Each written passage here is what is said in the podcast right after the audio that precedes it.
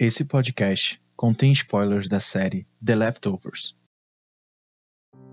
The Leftovers Reinventando Normas de Roteiro.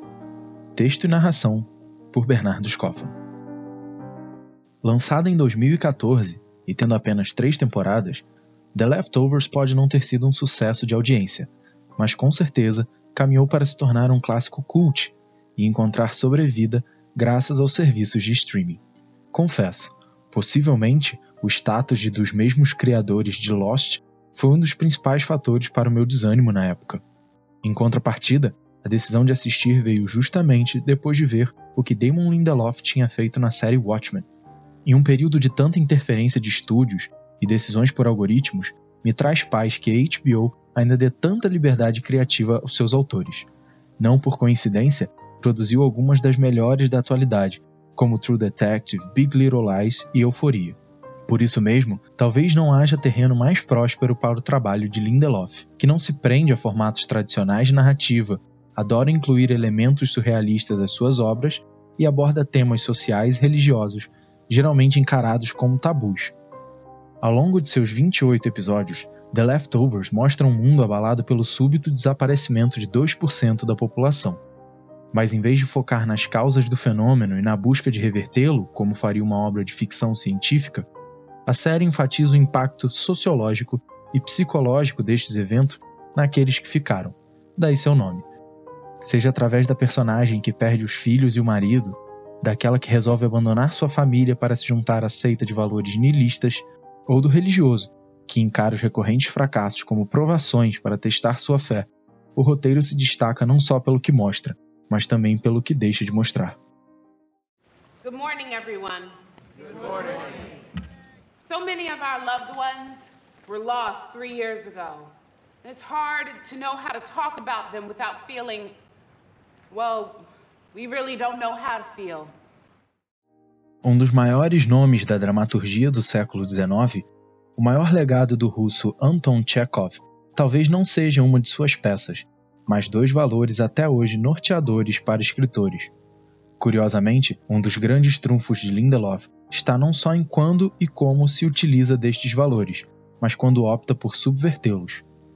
O primeiro deles carrega o nome do autor, a arma de Chekhov, e reforça a importância de se atribuir propósito aos elementos adicionados à trama e o descarte de todo o resto.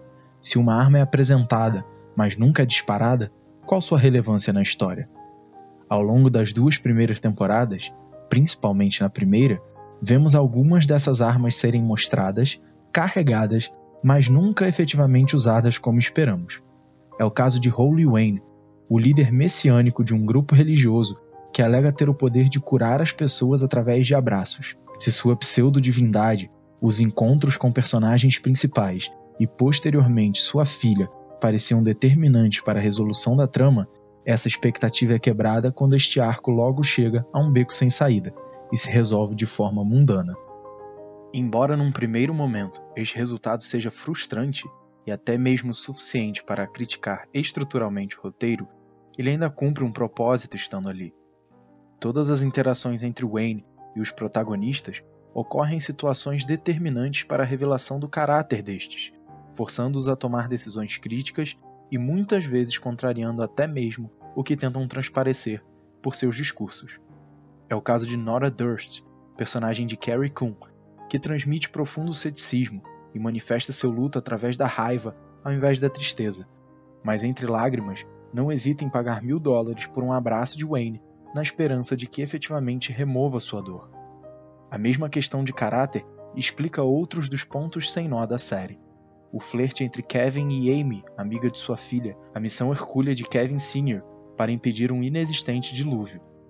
As aventuras do protagonista em crises de sonambulismo, caçando cachorros com o não explicado Dean, a predestinação da bebê Lily. Em certos momentos me questiono se na verdade a arma não tenha disparado, mas não prestamos atenção o suficiente no barulho que ela fez. Why you here? It wasn't the rapture. They were no better than us. I have proof. Free of charge. She beat her children. Does that sound like a good person to you?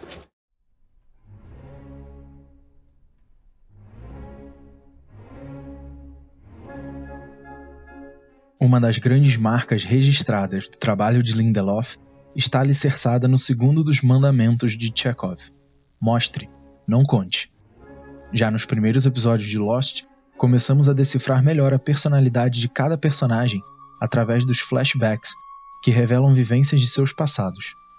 É perceptível o quanto o recurso é refinado, tanto em forma quanto em conteúdo, durante a série e ainda mais nos trabalhos posteriores. Aqueles que assistiram Watchmen certamente se lembrarão aqui do uso do remédio nostalgia.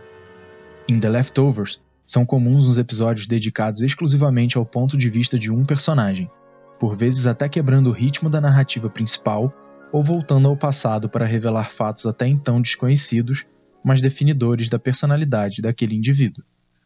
O autor atinge seu ápice no oitavo episódio da segunda temporada, International Assassin, onde acompanhamos o protagonista Kevin Garvey numa surrealista experiência de quase morte, que o faz enfrentar fantasmas do passado num metafórico hotel que representa o limbo. Não à toa, este é o mais bem avaliado, com um estrondoso 9,7 no IMDb. Por fim, se Lindelof merece elogios pela criatividade na forma e conteúdo do que escolhe mostrar, merece também por aquilo que opta por não mostrar. O último episódio da série é marcado pela expectativa de resolução de todas as dezenas de perguntas ainda em aberto. Mas em contrapartida, acompanhamos uma reclusa e mais velha Nora Durst vivendo na Austrália como cuidadora de pombos, até finalmente ser abordada por Garvey, seu grande amor do passado. Seria possivelmente necessária uma nova temporada para explicar as incontáveis indagações que ainda se faziam presentes. Quais personagens morreram? Como estão os filhos e o pai de Kevin? O que houve com sua imortalidade? O que aconteceu quando Nora entrou na máquina e como ela ainda está viva? Mas Lindelof nos traz todas essas respostas em poucos minutos e de uma forma muito simples. Um diálogo entre duas pessoas que se amam e não se veem há décadas.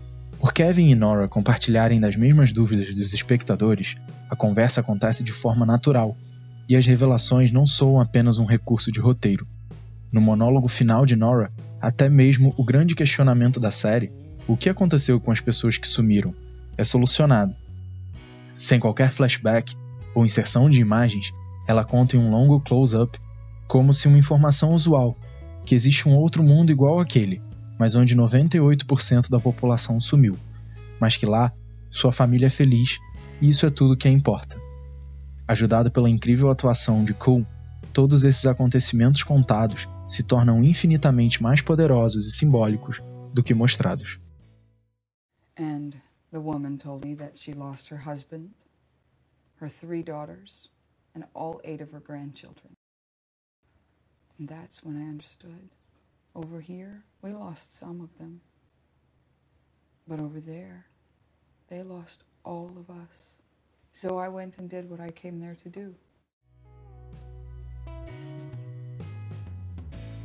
Assim como Watchmen, The Leftovers foi uma grata surpresa e suficiente para que eu não só superasse o trauma criado por Damon Lindelof com Lost, como passasse a admirar muito seu trabalho como roteirista. Sua obra nos ensina que valores não precisam estar engessados, podendo e devendo ser reinventados, ou até mesmo quebrados quando necessário. Embora conceitos sejam importantíssimos para auxiliar na estruturação da história, não devem jamais ser algemas criativas.